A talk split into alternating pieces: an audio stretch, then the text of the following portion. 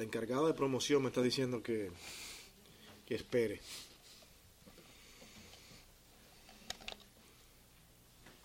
Se escucha bien, ¿verdad?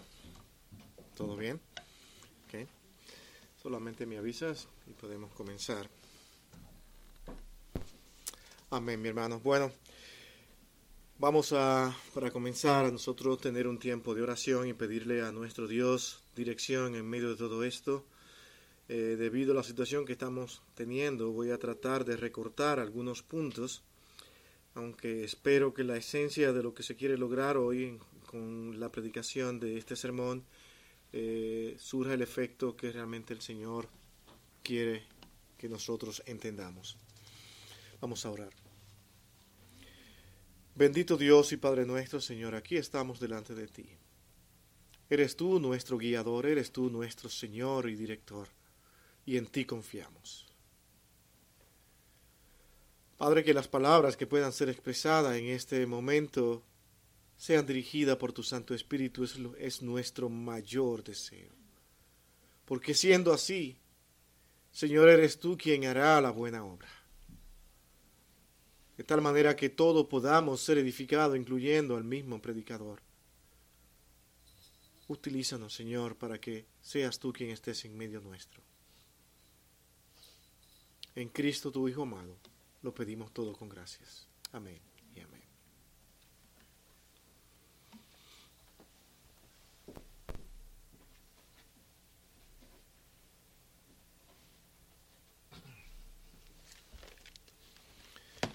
Vamos a ir, hermanos, a Filipenses capítulo 2.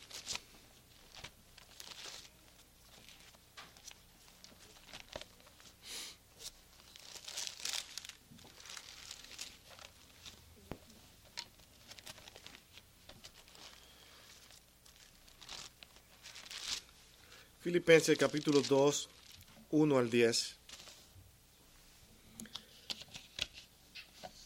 Y con estos versos nosotros vamos a tratar un tema,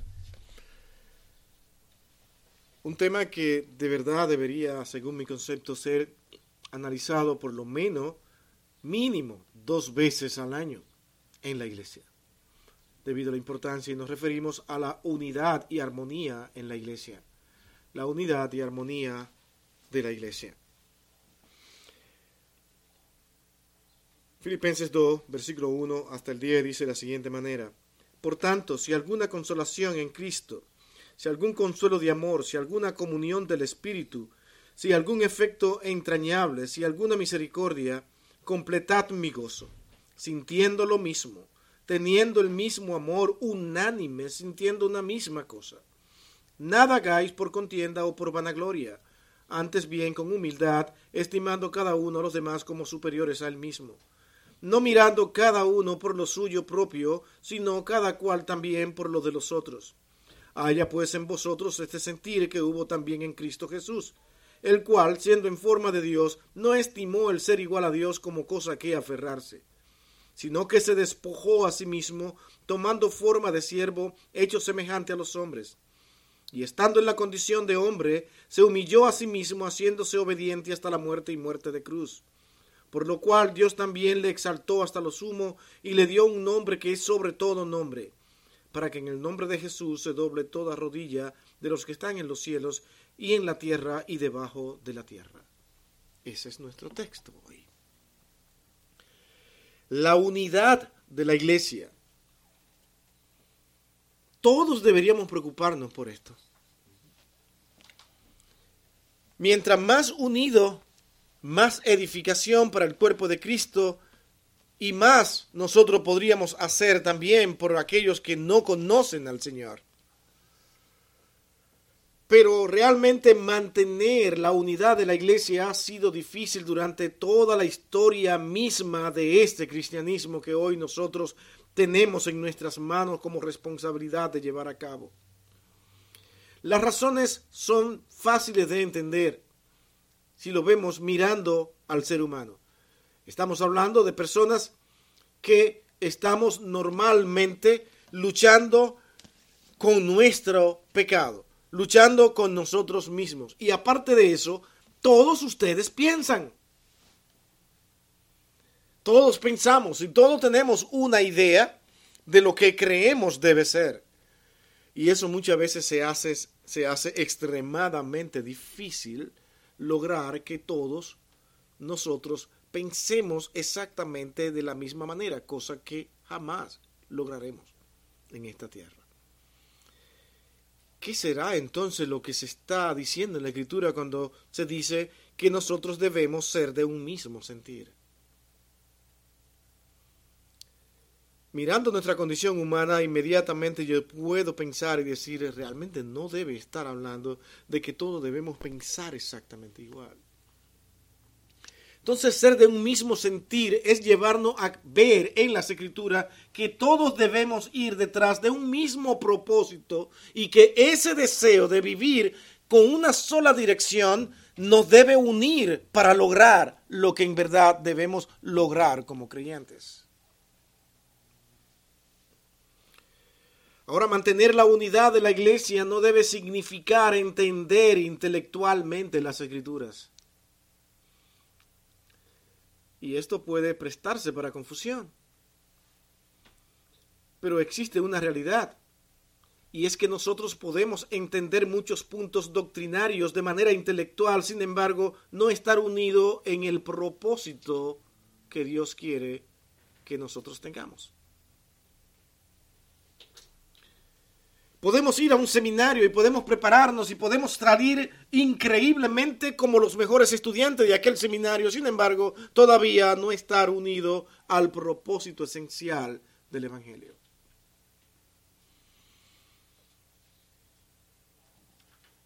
Y estos son algunos de mis inconvenientes o digamos de mis preocupaciones con los seminaristas.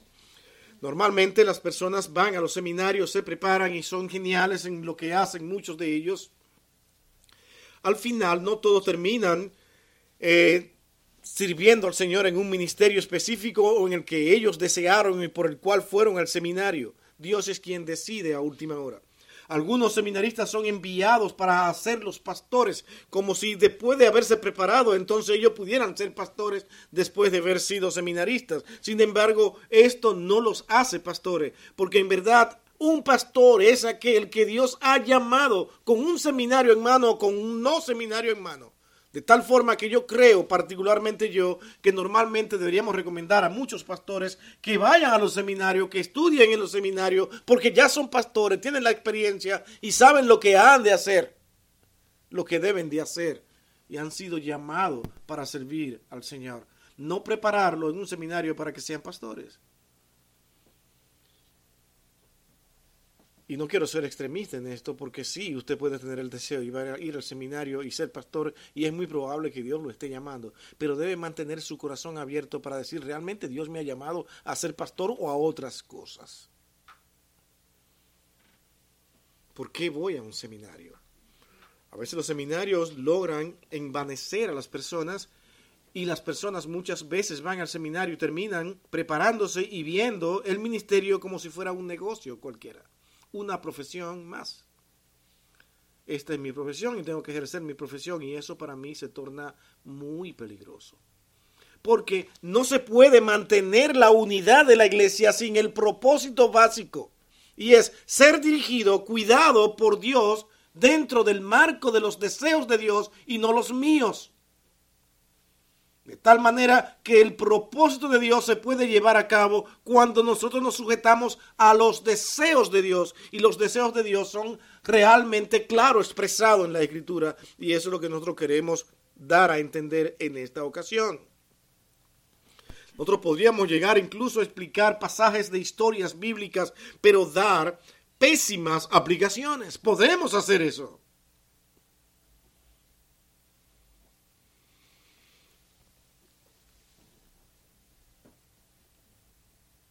Y entramos en ese pragmatismo donde hacemos lo que funciona y no lo que realmente agrade al Señor. Podremos hablar elocuentemente de las vidas de los profetas y los apóstoles, pero sin entender el corazón y propósito de Dios en ellos.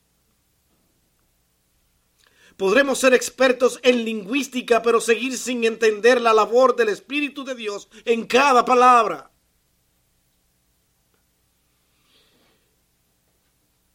Tal manera que nosotros actuando de esa manera podríamos ser, en vez de unir la iglesia, la podríamos separar con facilidad.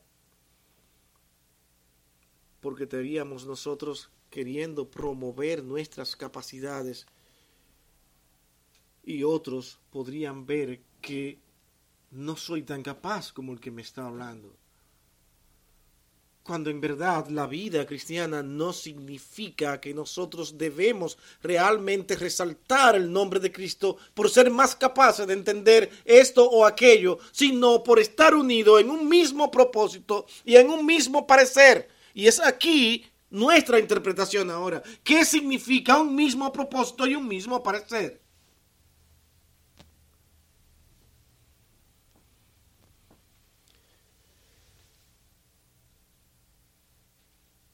Los creyentes realmente eran de un mismo sentir. Y eso lo vemos en algunos pasajes bíblicos, como por ejemplo, voy a leerlo por causa del tiempo. Hechos 1.14. Dice, todos perseveraban unánimes en oración y ruego con las mujeres y con María, la madre de Jesús, y con sus hermanas. Un mismo sentir todos unánimes. Seguimos leyendo y vamos ahora a Hechos 2.1. Cuando llegó el día de Pentecostés, estaban todos unánimes juntos. Esa era la iglesia. Y Hechos 2, 41, 46, 42 dice lo siguiente, que nos puede ayudar a entender cuál es el propósito de la iglesia. ¿Oramos juntos? Cuando nos reunimos, cantamos juntos, perseguimos una misma cosa. Noten estos versos ahora de Hechos 2, 41 y 46. Y perseveraban en la doctrina de los apóstoles, en la comunión los unos con los otros, en el partimiento del pan y en las oraciones. Miren qué interesante cuál era su vida, cuál era su actividad aquí. Perseveraban en la doctrina de los apóstoles. Ellos procuraban ver qué fue lo que Dios les reveló a estos hombres, qué fue la, cuáles fueron las instrucciones a seguir y ahora ellos someterse a estas instrucciones.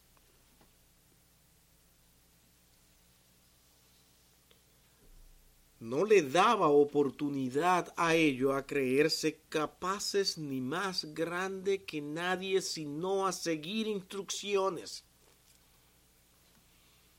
¿Usted no le llama la atención que el Señor mismo está enseñando a través de su palabra que nosotros debemos aprender a seguir instrucciones? Cuando no se aprende a seguir instrucciones, lo que nosotros fomentamos inmediatamente es división. Porque no tengo que hacer lo que se me dice. Ahora, si lo que se me dice es correcto y es lo que Dios quiere, me guste a mí o no, yo tengo que someterme para poder mantener la comunión en la iglesia. Entonces aquí todo lo que una persona diga o hable o enseñe, nosotros para mantener la unidad de la iglesia debemos vigilar y cuidar de ver si estas enseñanzas y estas instrucciones tienen realmente una dirección de las escrituras. No de la que alguien propuso antojadizamente y quiere que se haga, como veíamos en la escuela dominical esta mañana. Dice, después de haber, hecho eso, en el versículo 43 dice, y sobrevino temor a toda persona y muchas maravillas y señales eran hechas por los apóstoles. Todos los que habían creído estaban juntos y tenían en común todas las cosas. Esto va a ser difícil en estos tiempos. Pero así pasaba. Pero podemos traducir esto a nuestros tiempos. Con cuánto amor tú ve a tus hermanos y te preocupa por sus necesidades. No importa si tu hermano te ha hecho esto o aquello. Amarlo y preocuparte por sus necesidades. La iglesia hacía esto. Dice, en este grado, y vendían sus propiedades y sus bienes y los repartían a todos según la necesidad de cada uno. Eso no se va a poder, eso no se va a poder. Eso es muy difícil para mí. No, no, no, no. Usted puede. Estamos hablando aquí al traducir esto como mirar la necesidad. ¿Cuántas veces nos hemos sentado a pensar en la necesidad de nuestro hermano en Cristo? De sus problemas, de lo que le preocupa, de sus enfermedades, sus dolores.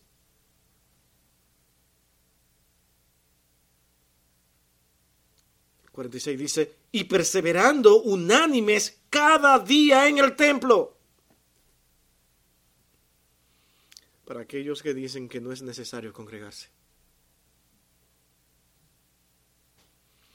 y partiendo el pan en las casas comían juntos con alegría y sencillez de corazón, sin altanería.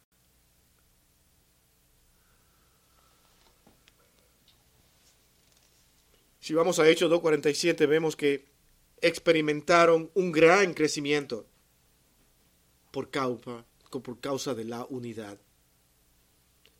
2.47 dice, alabando a Dios y teniendo favor con todo el pueblo, y el Señor añadía cada día a la iglesia los que habían de ser salvos. De ahí la importancia de la unidad en la iglesia. No hay cosa que un ser humano aprecie más que ver personas unidas. Yo no sé si le pasa lo mismo a usted, pero ahí me pasa. Cuando yo veo, por ejemplo, una pareja que lleva años de casado y que usted lo ve que se ven tan unidos, que se quieren, que luchan los unos por los otros. ¿Qué pasa en su corazón cuando usted ve esto? ¿No siente como, wow, qué lindo decimos y no lo queremos decir, pero es algo que es una belleza, observar eso. Y pensamos entonces en nuestro matrimonio, quiero llevarlo a que mi matrimonio sea de esa manera. Es una influencia para otros. La unidad de la iglesia es una influencia para aquellos que viven hoy en día sin tener una comunión con Dios. De tal manera que cuando la iglesia alaba a Dios y vive en unidad y tiene ese fervor de servir a Dios, el Señor añade cada día a la iglesia, a ese lugar, los que han de ser salvos. Pero si nos comemos entre sí, primeramente tenemos que resolver los problemas internos y luego Dios comenzar a trabajar. Eso a mí me ayuda a entender muchas cosas en la escritura. En nuestro pasaje, Pablo alienta a la iglesia aquí de Filipenses a que sea de un mismo sentir. Y dice de la siguiente manera, si hay alguna consolación en Cristo, si algún consuelo de amor, dice el verso, si alguna comunión del Espíritu, si algún afecto entrañable y misericordia, de esto pensad. Esa es la misma dirección. Este es el mismo propósito ver a Cristo nuestro consolador de la misma manera. Si hay algo de consuelo, bueno, pues piensa en eso. Si alguna comunión del Espíritu, piensa en eso. Si algún afecto entrañable y misericordia, piensa en eso. Eso es caminar en un mismo propósito. No que todos pensemos exactamente literalmente iguales. Eso no es lo que está diciendo. Es que nos encaminamos en una dirección por la cual tenemos que batallar constantemente con los defectos, con los errores, con las formas de cada quien para nosotros poder mantenernos unidos. O sea, cuando hablamos de que en esta iglesia y la recomendación que aquí estamos dando, que ojalá las iglesias tomen esta perspectiva siempre de predicar todas, cada año por lo menos dos veces sobre la unidad de la iglesia haría mucho bien, porque se nos olvida a la iglesia de Cristo lo importante que es estar unidos. Y lamento que en este momento tengamos que resumir muchas cosas por causa de las condiciones que tenemos aquí hoy. Pero realmente nosotros debemos de entender que este tema es de suma importancia. Ahora sí, entremos a ver tres encabezados. ¿Cómo tener armonía en la iglesia? Bueno, para contestar esta pregunta vamos a analizar estos tres encabezados y el primero está en el mismo versículo 3 que del verso que nosotros hemos leído de Filipenses capítulo 2. Nada hagamos por contienda o por vanagloria.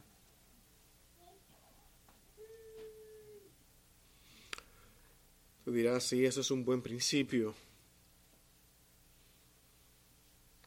Pero cuando usted diga es un buen principio y usted diga, yo estaré fallando en esto, y se analice una y otra vez y abra su corazón a que Dios realmente sea quien nos guarde y nos ayude a que nosotros no hagamos las cosas por vanagloria, porque en verdad esto de la vanagloria es tan delicado y tan complicado que nosotros podemos llegar a creer que somos humildes cuando en verdad estamos siendo vanagloriosos.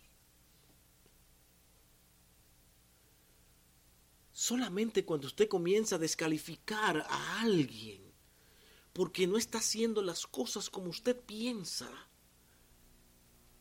ya usted está entrando en vanagloria porque usted se está creyendo mejor que aquel.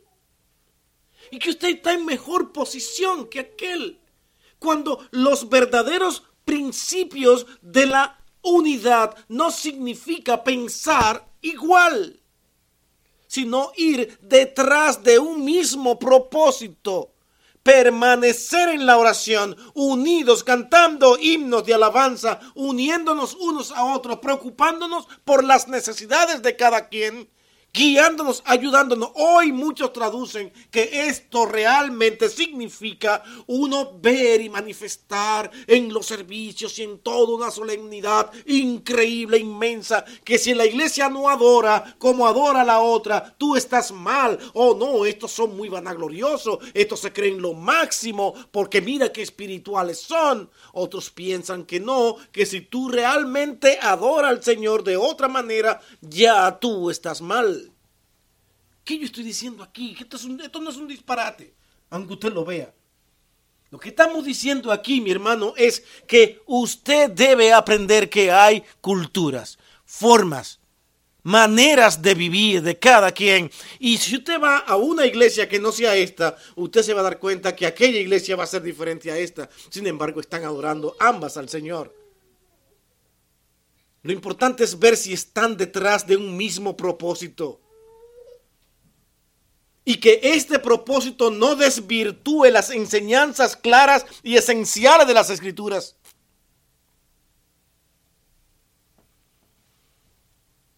Que si están preocupados por la edificación de las almas, para que las personas conozcan al Señor. Pero a veces nosotros caemos en esta vanagloria.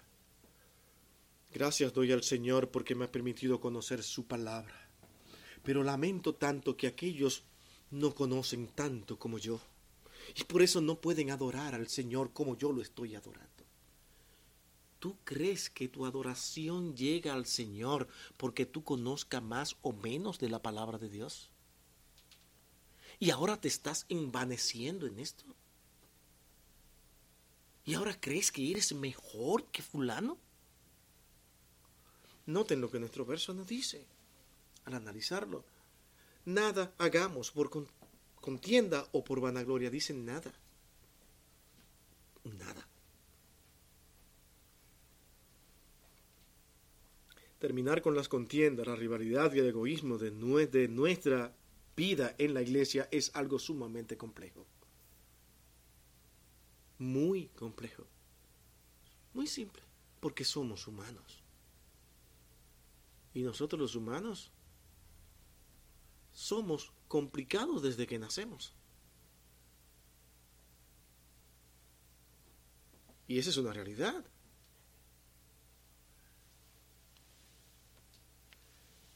La contienda tiene muy malas compañías. Ser contencioso debe ser algo que nosotros debemos tener en cuenta a la hora de procurar la unidad de la iglesia. Y no buscarlo en otros, sino pensar en mí. ¿Estoy yo mismo siendo contencioso? La contienda aparece acompañada de su, su ferviente amiga envidia. Lamentablemente. Disensiones. Y en medio de ella, carnalidad. Cuando esas cosas aparecen en nuestras vidas y que yo creo que realmente no están porque no me he dispuesto a vigilarme a mí mismo, entonces prepárese, usted será un buen divisionista. Porque primeramente cree que no tiene nada de estas cosas, pero nunca se ha puesto a pensarla, a meditarla. ¿Ustedes se dan cuenta que es lo que estamos tratando de decir, mi hermano? no se confíe en usted, porque cuando se confía mucho en usted, usted se va a creer bueno, y al creerse bueno, se va a comparar con el otro y va a decir que el otro está mal, y usted va a entrar en un problema de competencia que al ver que lo que usted creía no funciona, y al otro sí le funciona porque en verdad el otro sí está buscando eh, a Dios adorarle con integridad a pesar de lo que usted crea, usted puede sentir dolor y rencor. Tristemente. Y se va a convertir en un divisionista. Porque usted va a probar su punto. Porque cómo es que fulano pueda estar en esa situación cuando yo sirvo mejor al Señor no lo va a servir porque usted realmente en su corazón ahora hay celos, envidia, disensiones y carnalidad. Pero usted cree que no. Los mayores divisionistas dividen las iglesias porque ellos se creen mejores. Y siempre hay una crítica detrás son los que al terminar el servicio terminan y se juntan con dos o tres y comienzan a criticar todo lo que se ha hecho y en el nombre del Señor. Si fuera yo, lo haría de esta, de esta y de esta manera.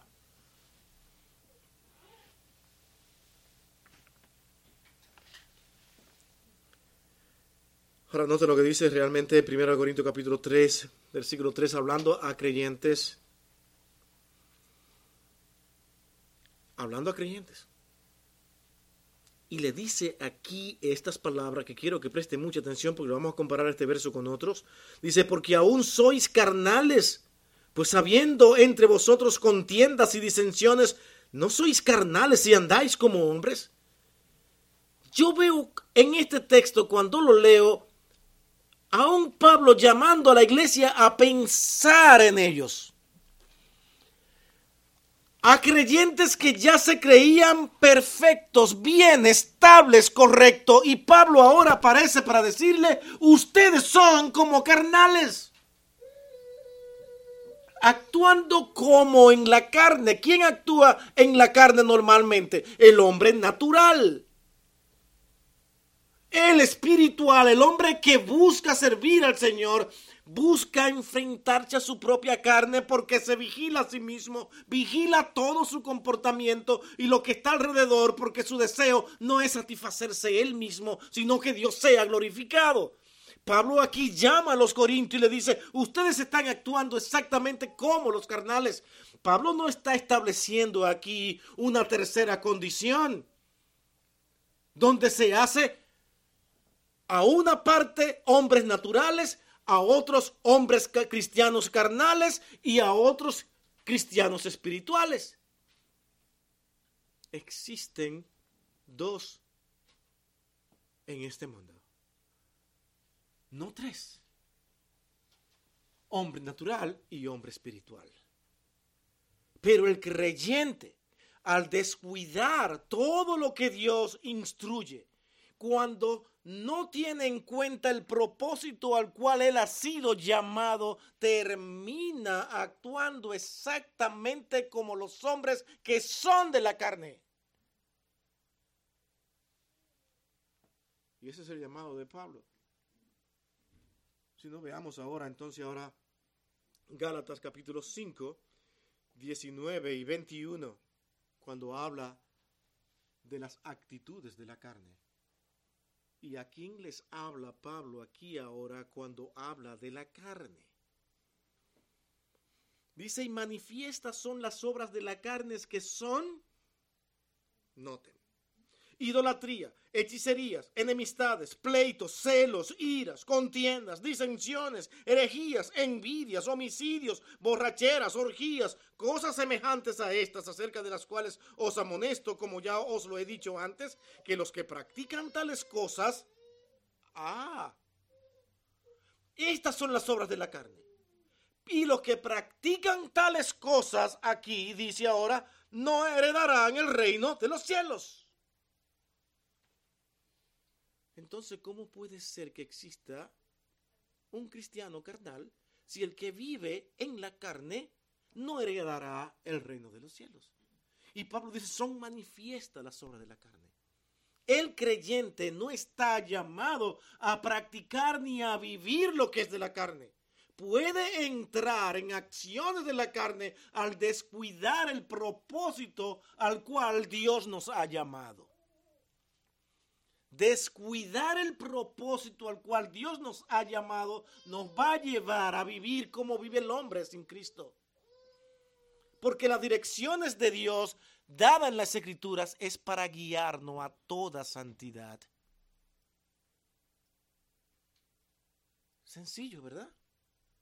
Pero qué difícil de entender. No hay una tercera división. Son dos divisiones, natural y espiritual. Y el espiritual procura enfrentar su pecado para agradar a Dios. El hombre natural vive enfrentado a su pecado como si nada estuviera pasando. Y dentro de ese mundo, al descuidar nuestra vida cristiana y seguir los verdaderos propósitos a los cuales Dios nos ha llamado, vamos a ser divisivos tarde o temprano. Vamos a, vamos a afectar la edificación de la iglesia.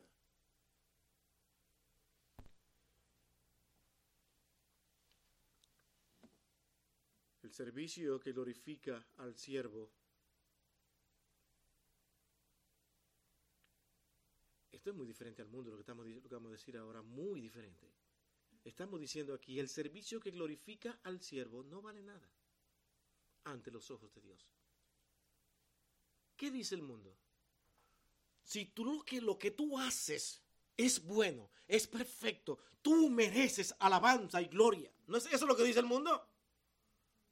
En la vida cristiana dice, no es que lo que tú haces, por mejor que sea, no es para ti, es para gloria de Dios. Eso nos confunde a todo porque nuestra naturaleza pecaminosa dice, no, eres tú, eres tú, eres lo mejor. Procura primeramente satisfacerte a ti y después los demás.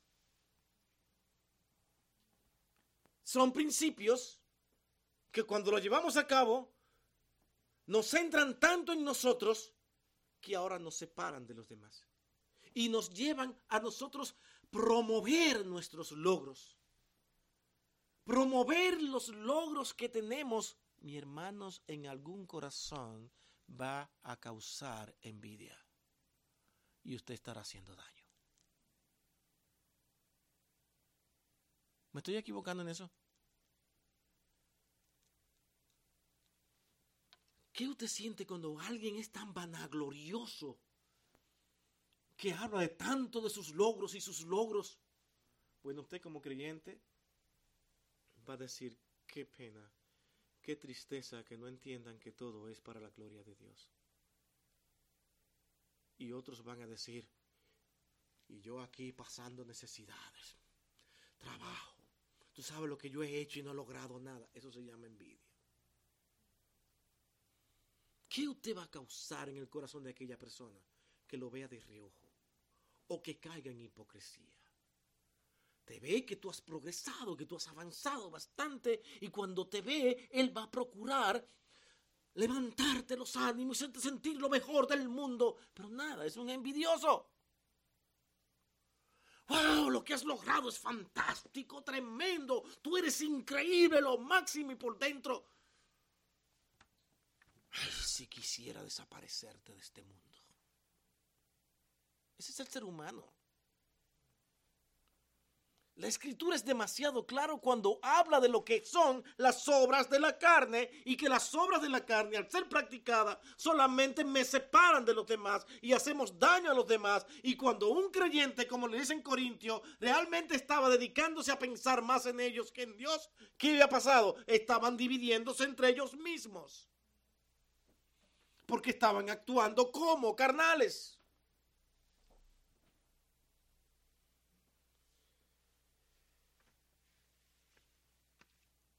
Toda actividad en la iglesia debería glorificar a Dios. Por eso que Colosenses capítulo 3, 23, ese verso tan conocido, dice, y todo lo que hagáis, hacedlo de corazón como para el Señor y no para los hombres. Segundo encabezado. Consideremos a los demás como superiores a nosotros mismos. Dice, ah, ahora, sí, ahora la complicó. Si estaba complicado antes, ahora peor todavía. Cosa que eso se hace tan difícil. A veces el Señor nos pide cosas nosotros que, que dijimos, Señor, ¿y, y, y ahora? ¿Y cómo yo, cómo yo puedo con esto? ¿Verdad que es difícil? No me diga a mí que es fácil porque no le voy a creer. Ver a los demás como superiores a mí si yo todo el tiempo mis inclinaciones son decir que yo soy mejor. Y me esfuerzo para dar a entender que soy una persona capaz y que puedo ser mejor que fulano. Por eso siempre al primer fallo de alguien estamos siempre levantando la mano para decir fulano ha fallado. Nos encanta ver los errores de los demás, pero ¿qué tanto nosotros pensamos en los nuestros? A medida que nosotros vayamos pensando y justificando más nuestros errores, más nos vamos separando del cuerpo de Cristo porque no estamos utilizando tiempo para pensar en nosotros. Note en la escritura que la escritura siempre te habla a ti. A ti directamente. Porque el propósito es que tú pienses en tu condición delante de Dios. Una vez tú piensas tú en tu condición delante de Dios, comienzas a edificar la iglesia.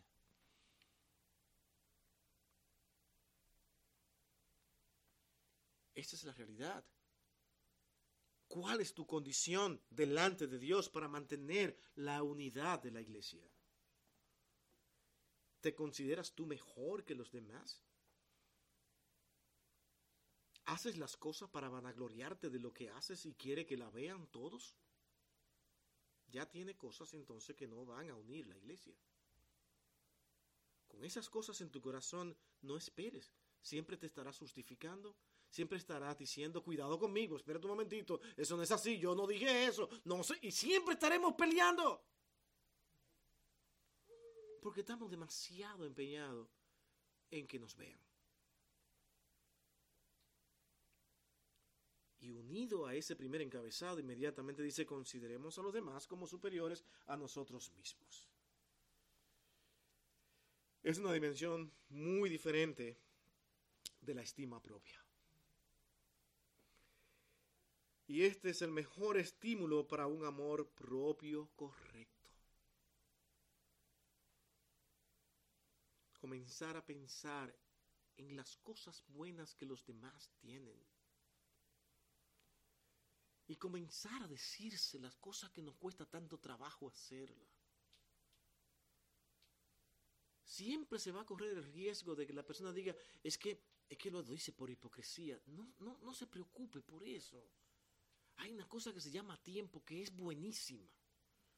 Y cuando usted dice la cosa y la hace con el corazón, yo no sé cómo es que el tiempo arregla eso, que tarde o temprano las personas terminan bajando la cabeza y diciendo, realmente lo hacía de corazón. Procure, pase lo que pase, Dígale a los demás las cosas buenas que tiene, acérquese a ellos, hable con ellos, acérquese porque a todos nos anima que nos digan lo bueno que hemos hecho.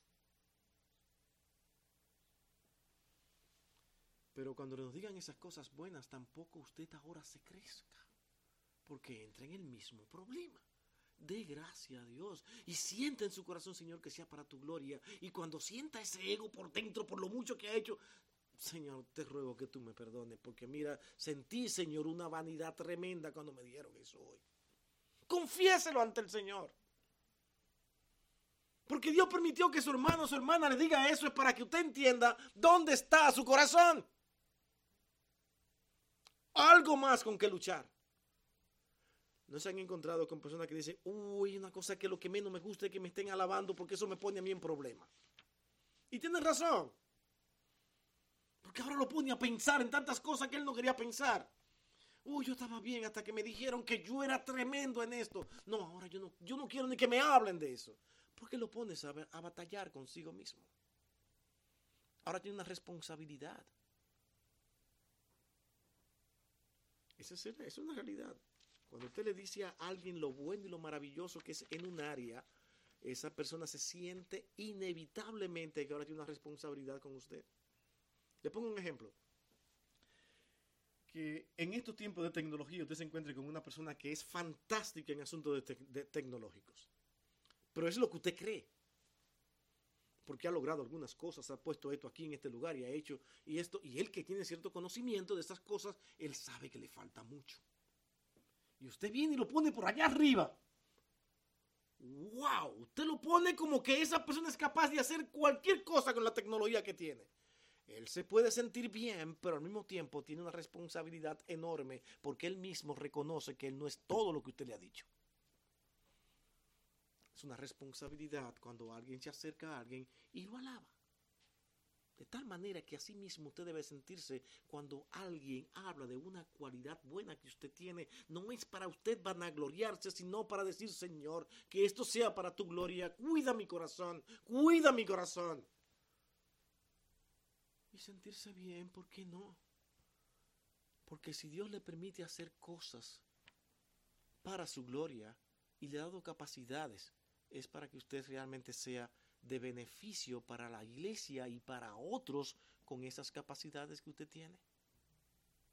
No para que usted se crea ahora mejor que fulano, porque tienes esas capacidades. No es la tendencia del ser humano.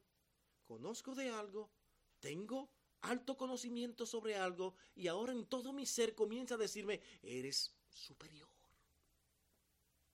eres magnífico Velo como una bondad de Dios, porque tú que te crees magnífico e increíble te encontrarás más adelante que hay otros que son mejores que tú en esa área. Entonces, ¿qué vas a hacer?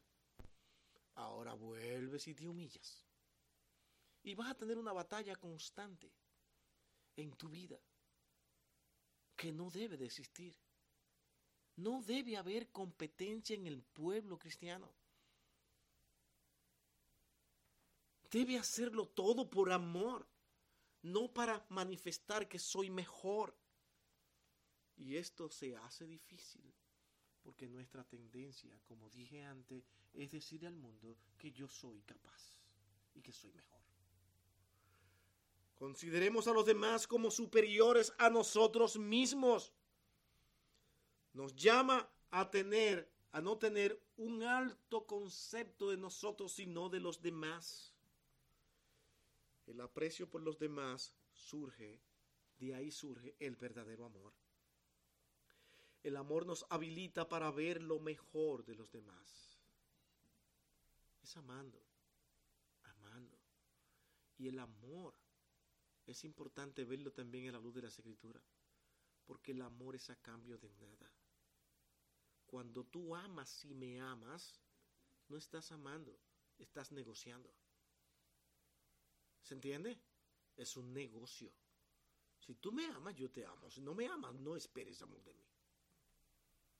El verdadero amor es sin que te paguen nada. Cuando tú estás dispuesto a dar ese tipo de amor, tarde o temprano surgirá el efecto necesario, y es unir. Unir, unir. El verdadero amor une porque no está esperando nada. Mi hermano, hay personas que se van de las iglesias porque ellos dicen que allí no hay amor. Y si tú llegas a una iglesia en que ves que no hay amor, tú debes decir, Señor, pero este es, este es el lugar más adecuado que en el cual yo podía haber venido. Ahora yo tengo que dar amor aquí donde no hay. Es que no. Las personas van detrás de sus beneficios. De ser visto, ser notado. Y como a mí no me aman, pues yo me voy. Porque a mí sí hay que amarme. A mí sí hay que quererme. Porque yo sí soy especial. Y no voy a aguantar todas las cosas. Así que cuidado conmigo. Hemos tenido personas en esta congregación que a mí se me han sentado aquí en estos bancos así. Habla. Porque es a mí que me vas a hablar. Hemos pasado por todo eso. Lamentablemente, no se entiende lo que es la vida cristiana.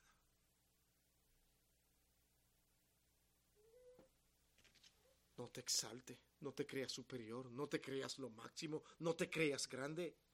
Ama por encima de todo. Y es esta estima lo que nos lleva a interesarnos por las necesidades de los demás, como el versículo 4 que acabamos de leer de Filipenses. Nuestra preocupación por ellos es superior a la de nosotros mismos. Queremos protegerlos a pesar de que nos tiren piedras. ¿No fue lo que pasó con Esteban? A Esteban le quitaron la vida. ¿Cuáles fueron las palabras de aquel hombre? Amaba a aquellas personas. Señor, no te fijes en mí, no le tomes en cuenta este pecado. De todas maneras, yo voy a estar contigo hoy. Pero ¿y ellos? Eso es amar. Ese es el ejemplo de amor que nos une. Pero si por el fallo, por la debilidad de un hermano, yo voy a estar, no quiero nada con esa persona, siempre la misma cantaleta, es lo mismo, mismo, lo mismo, ya me tiene hasta aquí. Tú lo amas. ¿Dónde está la paciencia que ha tenido el Señor para contigo y para conmigo? Es posible que la persona para desconsuelo tuyo dure todavía unos 15 años más igual, siendo, siendo, siendo complicado. ¿Crees que estás comenzando? Voy a terminar. Le voy a decir tres cosas que cuando se las diga va a tener que cambiar. No, él va a seguir igual. Ahora va a estar peor. No creas que lo vas a cambiar porque tú has usado el método incorrecto para ayudarlo.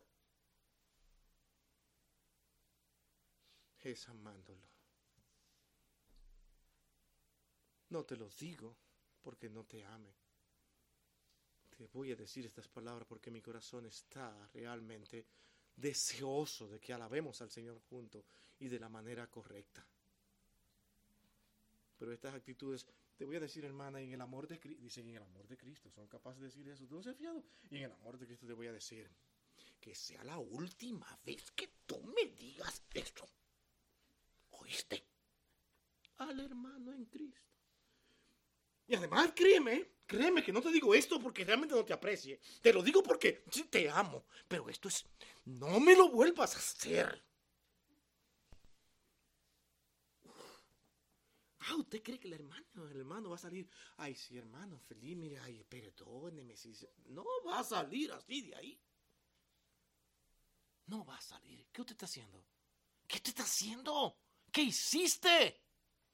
Primero te defendiste a ti mismo buscaste que te den tu lugar y luego ofendiste a la persona que posiblemente tiene de luchas con sus defectos y sus errores. Y tú no te fijaste en lo mucho que le puede estar costando cambiar una condición que tú consideras fácil de cambiar. Mi hermano, lo que para usted es fácil cambiar, para otro puede que no lo sea. ¿Me entiende?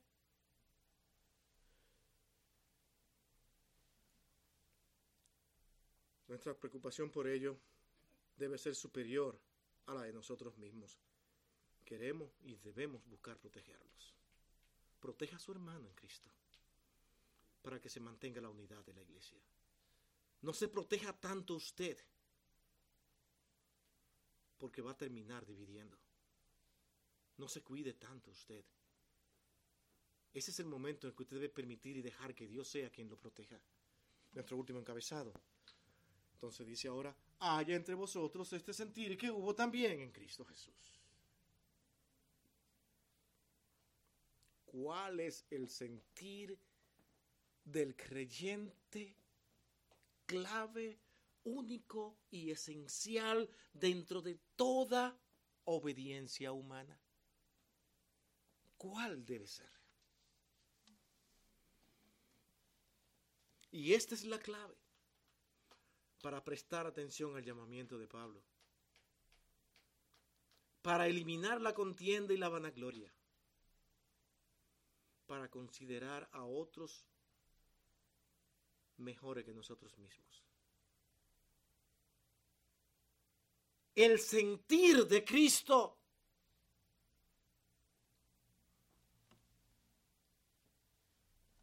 Cristo no tenía necesidad de venir aquí, lo tenía todo.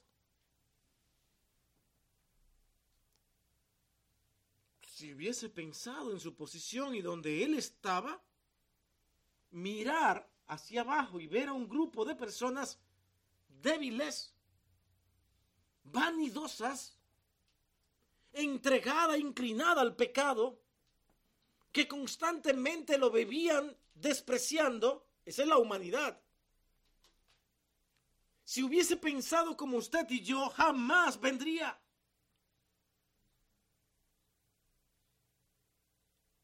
Pero es el amor lo que lo motivó.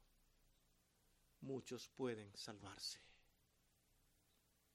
y muchos serán salvos. Pero hay una sola manera.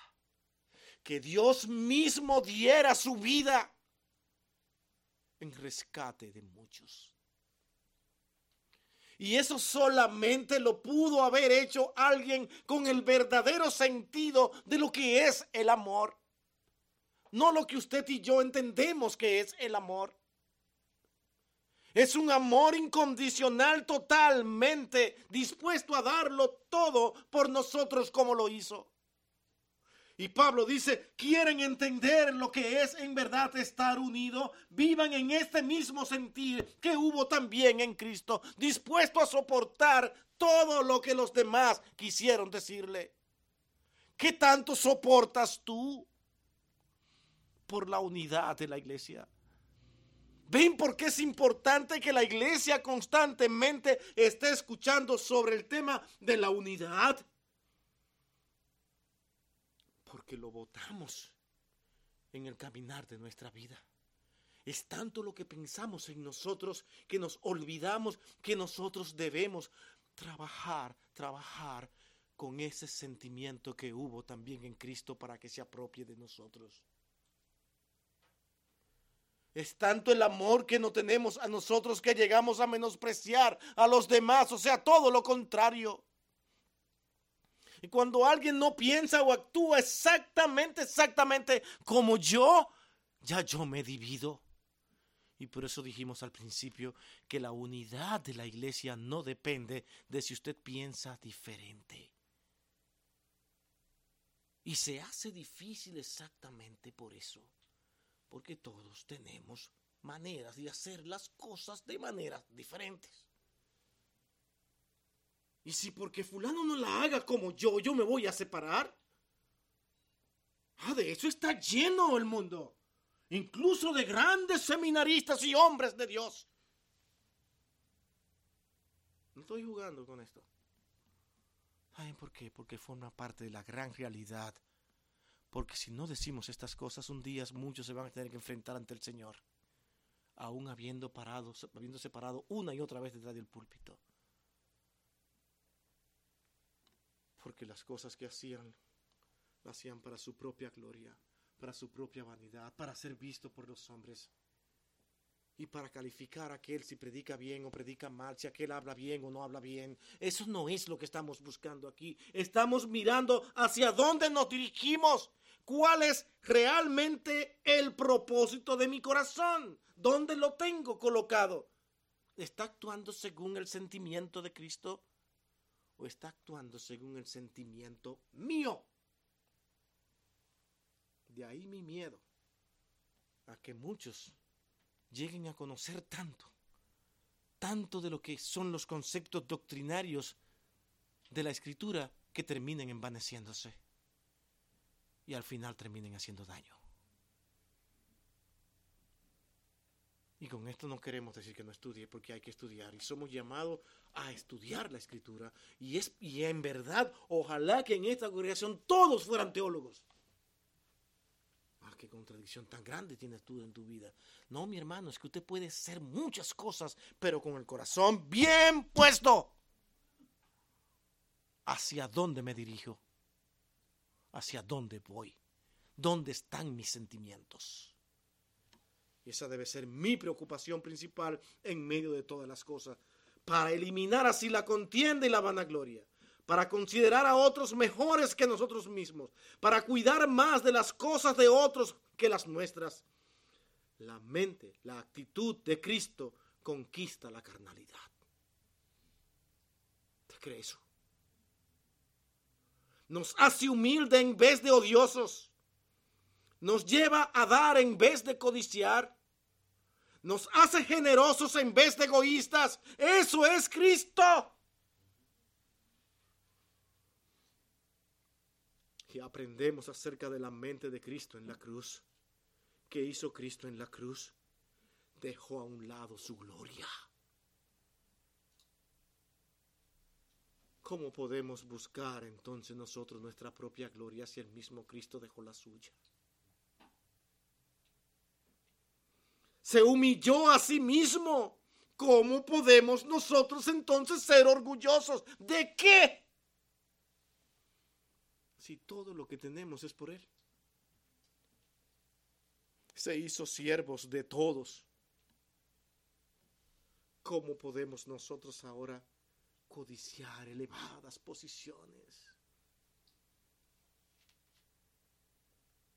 Fue obediente hasta la muerte. ¿Cómo podemos nosotros hacer menos que eso?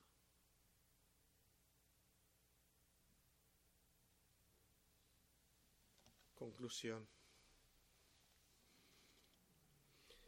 La exaltación no llega si no es con la humildad que debemos de tener.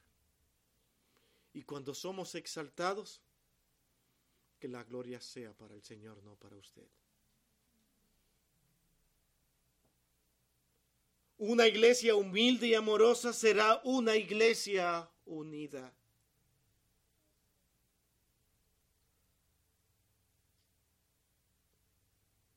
Cuando usted acepta comentarios negativos acerca de su hermano, se hace cómplice de la carnalidad y el pecado de esa persona.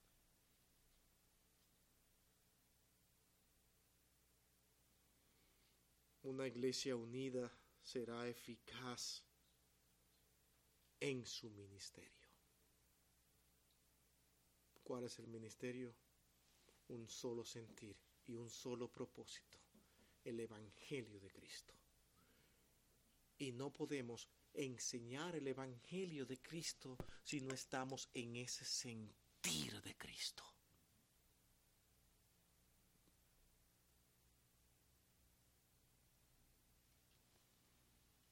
No hay justificación que valga para que tú tengas una razón y separe a tu hermano.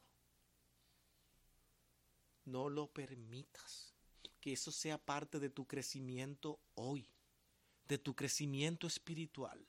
Sea quien sea, te venga con la mejor razón del mundo, pero si afecta a tu hermano, no se la acepte. ¿Saben por qué no vienen muchos a chismear donde mí?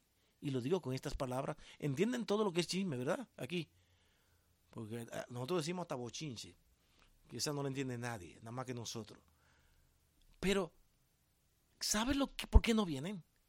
Porque para mí me es fácil decirle, mi hermano, ¿tú quieres que hablemos con esa persona? Para que tú me cuentes lo que está pasando con él y, lo resolvamos. ¿Sabes lo que hace la persona que solamente quiere levantar contiendas? No, porque lo que menos quiero yo son problemas. Yo quiero que este se solucione. Sí, pero es que el problema me lo está mandando a mí para que yo lo resuelva. No, vamos a resolverlo juntos ahora. Porque tú eres el responsable de esto y tú tienes la responsabilidad de ir a tu hermano y hablar con él. ¿No es lo que dice la escritura? Ve tú directamente con él. Y te preocupas por él, pero él sigue terco. Y no quiere y sigue en su mundo de pecado y falsedad. ¿Qué haces tú? Bueno, normas bíblicas. Ahora en amor tú llegas, he pensado en esto, vamos a ver cómo ayudamos a nuestro hermano, pienso que está en error. Mira el corazón que usted lleva. Sigue el hermano complicado todavía en su mismo problema. Ah, entonces lo llevas a la iglesia. ¿Qué tú estás haciendo? Agotando todo lo que Dios puso en tu mano para que el corazón de este hermano no sea afectado y que encamine a la verdad. Pero cuando nosotros lo que queremos es destruir y se nota, entonces sí hay un problema. ¿Por qué aparecen dos o tres testigos? Porque a quien tú fuiste a contarlo te dijo, vamos juntos. ¿Se fija? Ah, sí, bueno, vamos tú y yo a hablar con ese hermano. Y ahora van a haber dos testigos. Tú que hablaste con él del problema y el que te dijo vamos a hablar con él. ¿Se entiende?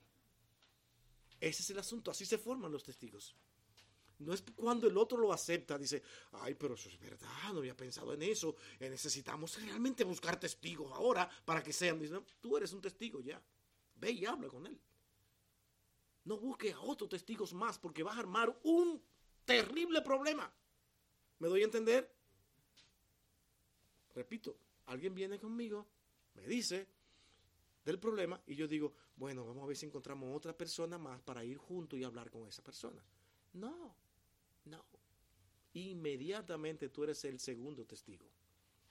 Y si de ahí por casualidad sale otro testigo, pues que venga también. Y si aún así no quiere, entonces vamos por la iglesia. ¿Se entiende? Porque el pecado tiene que ser erradicado. Esa es la unidad de la iglesia.